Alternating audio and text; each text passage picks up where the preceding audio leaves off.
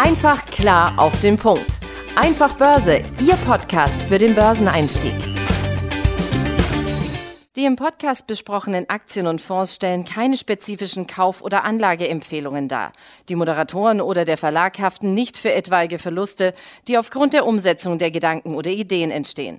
Herzlich willkommen zum Einfach Börse Podcast. Mein Name ist Tim Temp und mit mir hier in unserem virtuellen Studio ist mein Kollege Benjamin Heinrich. Ich grüße dich. Hi Tim. Ja, wir haben uns ja beim letzten Mal, als wir uns hier getroffen haben, über das äh, Thema Diversifikation gesprochen, was das überhaupt ist und wie man dort beispielsweise ja das nutzen kann, äh, um entsprechend ja seine Risiken zu minimieren, ähm, Gewinne vielleicht zu optimieren und einfach ja grundsätzlich da eine bessere Mischung im Portfolio zu haben. Wir hatten dort unter anderem auch über die verschiedenen Arten der Diversifikation gesprochen und ein Stichpunkt, der da auch genannt ist, den wir dort aber nur kurz angerissen haben, ist der Punkt Asset Allocation. Das wollen wir uns heute mal genauer anschauen, denn das ist sehr wichtig für den Börsenerfolg äh, und auch für einen ruhigen Schlaf. Und ähm, ja, bevor wir da überhaupt erstmal richtig einsteigen können, lass uns doch erstmal die Begrifflichkeiten ein bisschen auseinandernehmen. Ähm, denn ja, wie vieles im Börsenkontext kommt das ja aus dem Angelsächsischen, also aus dem englischsprachigen Raum. Also deswegen, ähm, Ben, erzähl uns doch mal, was ist denn überhaupt ein Asset? Also Assets sind ähm,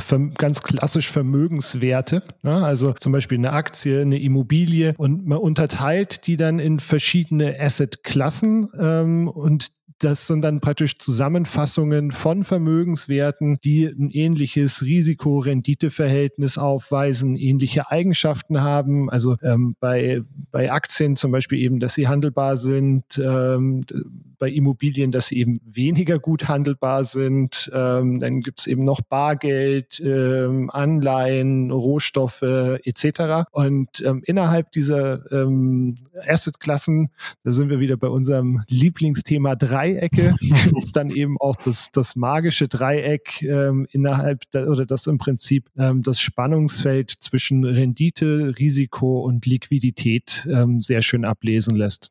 Ja, genau. Nee, das finde ich nämlich auch nochmal einen spannenden Punkt, weil das sollte man sich einfach immer klar machen, egal um welchen Vermögenswert es sich handelt diese drei Punkte sind halt immer gegeben. Ja? Vielleicht mal ein kurzes Beispiel hier: ähm, Aktie versus Immobilie. Ähm, gut, die Rendite ist halt bei beiden sollte gegeben sein, dass das kein Verlustgeschäft ist. Das, davon gehen wir jetzt mal von aus. Ähm, das Risiko ist dann je nachdem, wie man es dann definiert und klassifizieren möchte, sicherlich dann sehr verschieden. Aber gerade die Liquidität, ähm, das finde ich gerade da ganz wichtig, ist ja komplett das Gegenteil bei dem einen. Ja? Bei der Immobilie brauche ich vielleicht Monate oder Jahre, um überhaupt mein, mein Haus, meine Wohnung zu verkaufen, einen Käufer zu finden und so weiter. Bei einer Aktie, ähm, wenn die Börse offen ist, dann dauert das in der Regel nur Sekunden, also ein Knopfdruck entfernt. Ja? Also um da mal sozusagen auch ein bisschen die Unterschiede ähm, klar zu machen. Und genau darum geht es bei dieser sogenannten Asset Allocation, ja, dass man gerade diese Vermögen, verschiedenen Vermögenswerte, die ja in ihre einzelnen Klassen unterteilt sind, so miteinander kombiniert, dass die Eigenschaften der verschiedenen Klassen sich möglichst gut ergänzen. Ja? Also der Nachteil der einen Klasse sozusagen mit dem Vorteil der anderen Klasse dann kombiniert wird, um so unterm Strich ja bestmöglich wie so ein, ja, wie ein Uhrwerk verschiedene Zahnrädchen hat, die bestmöglich dann ineinander greifen, um dann ja seinen persönlichen Zielen ähm, und Vorstellungen dann da gerecht zu werden. Ne? Ähm, ja, wenn, wenn man mal das Stichwort Asset Allocation quasi in, in Google reinhaut und äh, dann gibt es da viele Treffer zu allem Möglichen. Ähm, wir haben jetzt hier einfach mal so eine ja, klassische Faustformel ähm, mit mitgebracht, die ich glaube schon seit Jahrzehnten äh, irgendwie durch, durch, die, durch die Foren, Zeitschriften oder was auch immer dann, wo man dann Finanznachrichten und Informationen herbekommt, geistert. Ähm, ja, und das ist ja so ein bisschen der Klassiker. Ähm, da wird häufig von 50 Prozent quasi Anlage an der Börse, ähm, also der, der Vermögenswerte, der gesamten Vermögenswerte, 50 Prozent davon können oder sollten an der Börse investiert werden. 30 ähm, Prozent in Rohstoffe ähm, und da quasi den Schwerpunkt Gold und dann nochmal 20% Cash. Wenn wir jetzt hier von dieser Definition reden, aufmerksame Zuhörer haben bestimmt gemerkt, Immobilie war nicht dabei.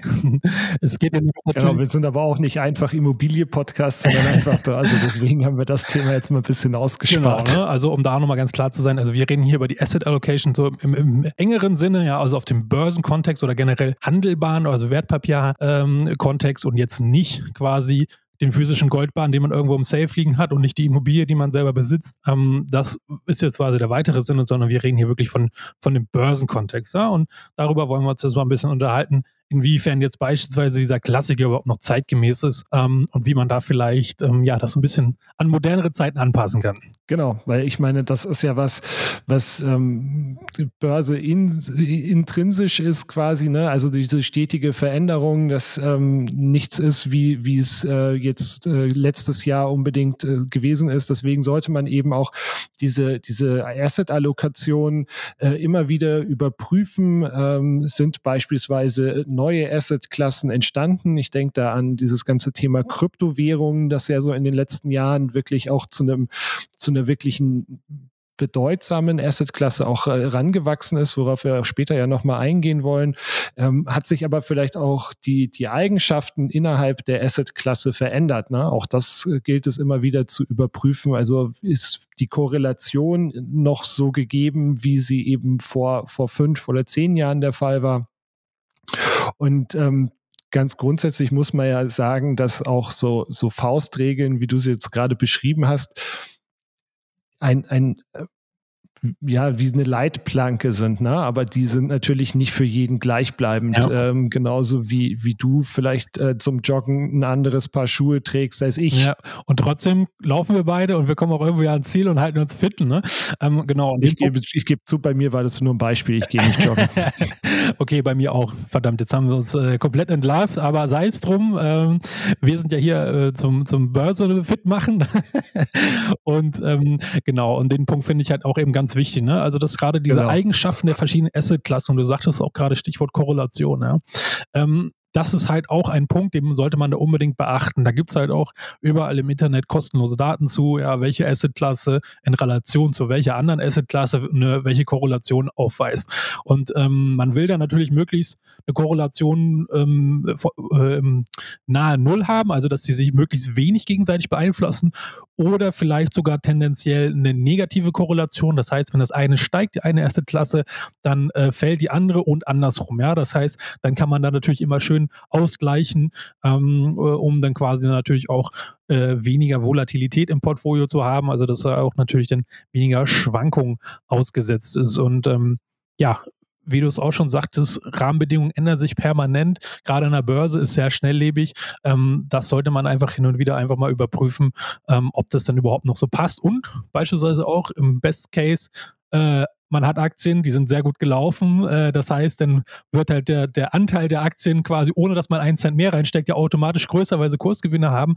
Auch sowas, ne? Stichwort Rebalancing, da können wir vielleicht auch nochmal eine eigene Folge machen. Das sind so alles Themen, die damit reinspielen. Das ist halt ein sehr weites Feld, ähm, was wir heute halt ja hier mal abstecken wollen, um ein bisschen, bisschen äh, die Thematik einfach zu erläutern, weil Asset Allocation, ähm, da gibt es auch diverse Studien drüber, das ist einfach, wenn man den Erfolg an der Börse quasi ähm, an einer Sache festmachen will, dann ist es die Asset Allocation, ja, weil das ist langfristig das Allerwichtigste, ähm, was zwischen Erfolg und, und Misserfolg quasi äh, dort an der Börse entsprechend ausmacht. Ja, ich würde jetzt ähm, tatsächlich auch gerne eben nochmal dieses Thema Kryptowährungen als jetzt eine neue Anlageklasse, als neue Assetklasse mit, mit reinbringen. Ähm, auch hier ist es ja so, dass es wie wir vorher schon gesagt haben, ne, auch keine, keine feste Faustregel gibt. Also je nachdem, wie ähm, risikogewandt oder risikobegeistert ich selber bin, ähm, kann es halt sein, dass mancher hat ein Prozent ähm, seines gesamten Anlageportfolios ähm, im, im ähm, Kryptobereich liegen, andere bis zu zehn Prozent. Ne? Und ähm, da auch dann eben die Frage, was, was kaufe ich dann an, an Kryptos? Also setze ich wirklich auf die, auf die Schwergewichte in dem Bereich und sage, ähm, mach nur Bitcoin und, und Ether oder kaufe ich auch Dogecoin oder ähm, was weiß ich immer. Mm, ja, genau. Ja, das ist natürlich dann äh, ne, die, die Königsdisziplin, denn da genau rauszufiltern. Ähm, was hat welches Potenzial, aber ich würde das gar nicht von der Schiene unbedingt aufziehen, sondern ich würde eher daher gehen, so, was ist denn eigentlich mein Ziel, was ist mein Rahmen? Habe ich wirklich Lust, mich da richtig einzuarbeiten in die Kryptothematik, ähm, da auch fundiertes Fachwissen quasi mir anzulesen, was jetzt halt nicht mit mal ein Stündchen irgendwo ein Video zu gucken quasi natürlich getan ist, sondern das ist natürlich gerade, weil das so schnelllebig ist, muss man da permanent einem beibleiben. Äh, wenn man da so Bock hat, ja, dann kann man natürlich den Anteil höher gewichten, ja, und es gibt natürlich auch Leute, die Zahlen, die du gerade genannt hast, das das waren jetzt mal von uns Vorschläge sozusagen, also gerade dieser konservative Investor, wenn er es überhaupt haben will, dass er so diese 1 bis 5 Prozent hat und so ein Risikafreudiger dann bis zu 10 hochgehen kann. Ich kenne auch Leute aus Leserbriefen oder aus Foren oder sowas, ja, die haben nur Kryptos oder 50 Prozent. Ähm, das muss natürlich jeder selber wissen. Äh, das die Asset-Klasse hat einfach ein sehr hohes Risiko, sehr hohe Volatilität.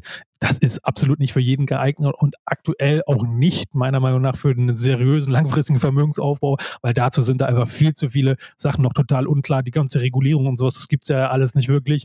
Die ganzen Notenbanken, wir sehen es ja auch gerade in China oder haben es auch vor ein paar Monaten gesehen, die stellen sich da komplett quer. Ähm, das ist natürlich alles Sachen, das will man als langfristiger Investor eher nicht haben, weil das natürlich dann ja eine hohe Unsicherheit mit sich bringt, ähm, wie ertragreich das denn überhaupt ist äh, oder ob das ja. nicht irgendwann voll gegen die Wand fährt. Ne? Genau, und ich meine im Prinzip, also wenn du, wenn du wirklich dann in, in so einem Bereich vordringst, sage ich mal eben äh, 50 äh, oder, oder noch mehr Prozent, dann bist du ja eigentlich schon wieder bei einem, bei einem Bereich, der dieses ganze Thema Asset-Allokation schon und den Hintergedanken dahinter schon wieder so ein bisschen ad absurdum führt. Ne? Ja. Weil ähm, wenn du so, so ein Riesenklumpenrisiko in deinem, in deinem Portfolio hast.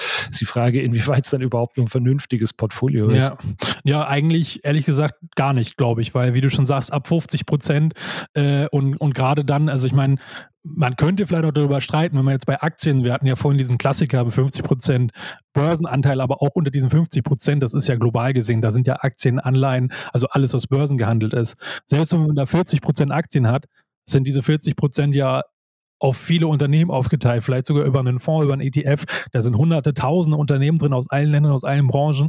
Ja, also da hat man ja noch eine riesige ja. Streuung. Das kriegt man bei Kryptos. Ich meine, ja, es gibt, glaube ich, mittlerweile auch vierstellige Anzahl an verschiedenen Kryptowährungen, aber äh, sich da durchzuforsten äh, und wie viele davon tatsächlich seriös sind, also da glaube ich, da gibt es wirklich nur eine Handvoll, ähm, vielleicht ein paar Dutzend, aber das, die Anzahl ist einfach zu gering, um damit 50 Prozent seriös breit aufzustellen. Ne? Genau, und ich meine jetzt ohne, ohne zu tief abnörden zu wollen, ähm, in, in, der Regel ist es ja auch so, dass wenn du tatsächlich, sagen wir mal, 40 Prozent in Aktien hast, dann ist ja von diesen 40 Prozent nie 100 Prozent investiert, sondern in der Regel hast du, ja, da, da hatten wir ja auch schon mal in der vorherigen Folge drüber gesprochen, immer noch so, so einen gewissen ähm, gewissen uninvestierten Teil, um dann eben auf gewisse Dinge reagieren zu können, nachzukaufen oder, oder sonstige Geschichten. Ja, genau. Den Punkt finde ich auch ganz wichtig. Gerade in unserer heutigen Zeit, da wird ja fast Bargeld oder, oder Giro-Einlagen ja schon fast verteufelt, äh, auch dank der Banken, die ja teilweise dann immer weiter die Grenze, wo es äh, Negativzinsen für Privatleute absenken, äh, keine, keine Verzinsung in irgendeiner Form oder ähnliches mehr gibt. Ja, wo dann ja die, die Investitionsquote ja irgendwie nah 100 Prozent oder 100 Prozent ist und jeder Euro da irgendwo jetzt reingesteckt wird, bin ich ehrlich gesagt kein Fan von, weil genau das, was du sagst, diese Flexibilität, man hat Cash und kann abwarten, einen guten Moment absichern, eine tolle Aktie hat man gefunden. Wenn man dann kein Geld hat und den Moment verpasst, ähm, dann wäre es ärgerlich. Also den strategischen Vorteil soll, kann man nicht äh, ja, genug betonen, finde ich, ähm, dass auch Cash quasi sehr, sehr wertvoll ist und auch äh, in die Asset-Allokation immer mit dazugehört. Ja ich würde vielleicht abschließend, obwohl wir vorher gesagt haben, wir sind nicht einfach Immobilie, trotzdem dieses Thema Immobilien noch kurz aufgreifen. Ne? Ja. Ne? Weil ähm, unter Umständen lässt sich das ja auch ähm, über Immobilienaktien praktisch bedienen. Ähm, wenn ich mir angucke, äh, hier in München ähm, ist aktuell, ich habe vorher mal nachgeschaut, der Quadratmeterpreis äh, bei 8.600 Euro knapp. Das heißt, wenn ich hier eine 65 Quadratmeter Wohnung kaufen wollen würde, ähm, müsste ich so roundabout äh, 650, äh, 560.000 Euro auf den Tisch legen ohne die ganzen Kosten, die damit noch äh, einhergehen. Ähm, ist jetzt für dich, mich und wahrscheinlich die meisten unserer Zuhörer eher ein unwahrscheinliches Szenario. Ähm, was, was denkst du, inwieweit kann man denn tatsächlich dann sagen, okay, ich kaufe vielleicht jetzt wirklich kein Betongold physisch, sondern eben über beispielsweise einen Fonds oder eine Aktie? Ja, ja, das finde ich auch sehr, sehr interessantes, äh, den, den, den Punkt, weil das kann man natürlich auch machen. Ja? Entweder, wenn man das Geld nicht hat oder nicht haben möchte oder es in seine Asset-Allokation gar nicht so aktiv mit einbeziehen möchte, weil man vielleicht ja sein Eigenheim hat, aber das nicht als, ja, vielleicht schon Investment sieht, aber da steigen ja auch die Kosten. Wir sehen es aktuell, die Energiepreise und so weiter. Also da muss man auch ein bisschen vorsichtig mit sein und es ist natürlich dann auch ein großer Klumpen. Das heißt, wenn man es in seinem Portfolio betrachtet, dann kann man durchaus, finde ich, diese Immobilienaktien, die es ja auch viele gibt, ja, Vonovia, Deutsche Wohnen sind ja auch einige prominente Beispiele, jetzt auch durch die Übernahme, die ja vielleicht einige schon mal gehört haben, kennen. Ähm, der Vorteil an diesen Sachen ist ja, ähnlich der gleiche wie bei einer echten Immobilie. Ja? Die sind relativ stabil, also die Cashflows, die Unternehmen, die diese Immobilien halten, die sind relativ sicher. Das heißt, die Volatilität ist dort geringer als bei ja, Tech-Aktien oder anderen ähm, Branchen in der Regel. Die schütten in der Regel auch eine Dividende aus, die auch üppig ist. Ne? Also da sind auch zwei, drei, vier, fünf Prozent keine Seltenheit. Ähm, die sind dementsprechend stabil, weil Wohnraum ist einfach mit eins der elementarsten, wichtigsten Sachen für uns Menschen überhaupt. Ja, das, das gibt es immer und gerade in den Großstädten ist ja ähm, dann äh, totaler Mangel. Also das heißt, eine riesengroße Nachfrageüberhang. Ähm, also auch da ist es relativ sicher. Und das wissen natürlich nicht nur wir beide und jetzt auch unsere Zuhörerinnen, ähm, sondern auch institutionelle. Ja, die kaufen natürlich auch äh, gerne ähm, Immobilienaktien, Betongold-Aktien ähm, weil sie halt eben auch diese Eigenschaften gerne mögen, gerade weil sie auch darauf angewiesen sind, regelmäßig quasi Performance zu machen, regelmäßig Dividenden auszuschütten, ein Vermögensverwalter oder sowas. Ja, also das finde ich eine spannende Sache. Ähm, da kann man auch durchaus ähm, ja eine, einen positiven Beitrag, wenn man gezielt einen Anteil an Immobilienaktien oder Immobilienfonds äh, dort in seinem Portfolio mit hinzunimmt. Wie hoch der Anteil denn ist, das muss natürlich dann jeder selber wissen, wie viel er da gerne möchte. Aber ich finde, so zwischen 10, 20, 30 Prozent ähm, ist da eigentlich alles irgendwie sinnvoll. Cool. Haben wir heute wieder gelernt. Auch äh, bei der Asset-Allokation gibt es Dreiecke die man sich wunderbar anschauen kann. Ähm, auch hier, wie, wie ähm, wir das ja eigentlich jedes Mal propagieren, ähm, ist es sinnvoll, sich breit aufzustellen ähm, und auch das Ganze eben in einer gewissen Langfristigkeit zu betrachten. Ähm, dann komme ich mit unserem typischen Werbeblock. Ähm, wir freuen uns, wenn ihr uns abonniert, wo ihr uns abonnieren könnt, bei Spotify, bei Deezer, bei iTunes. Schreibt uns gerne eine Bewertung, ähm, schreibt uns gerne über unsere sozialen Netzwerke auf Instagram oder auch auf TikTok, auf YouTube an, wenn ihr irgendwie Themen habt, die ihr gerne mal hier behandelt äh, wissen wollt.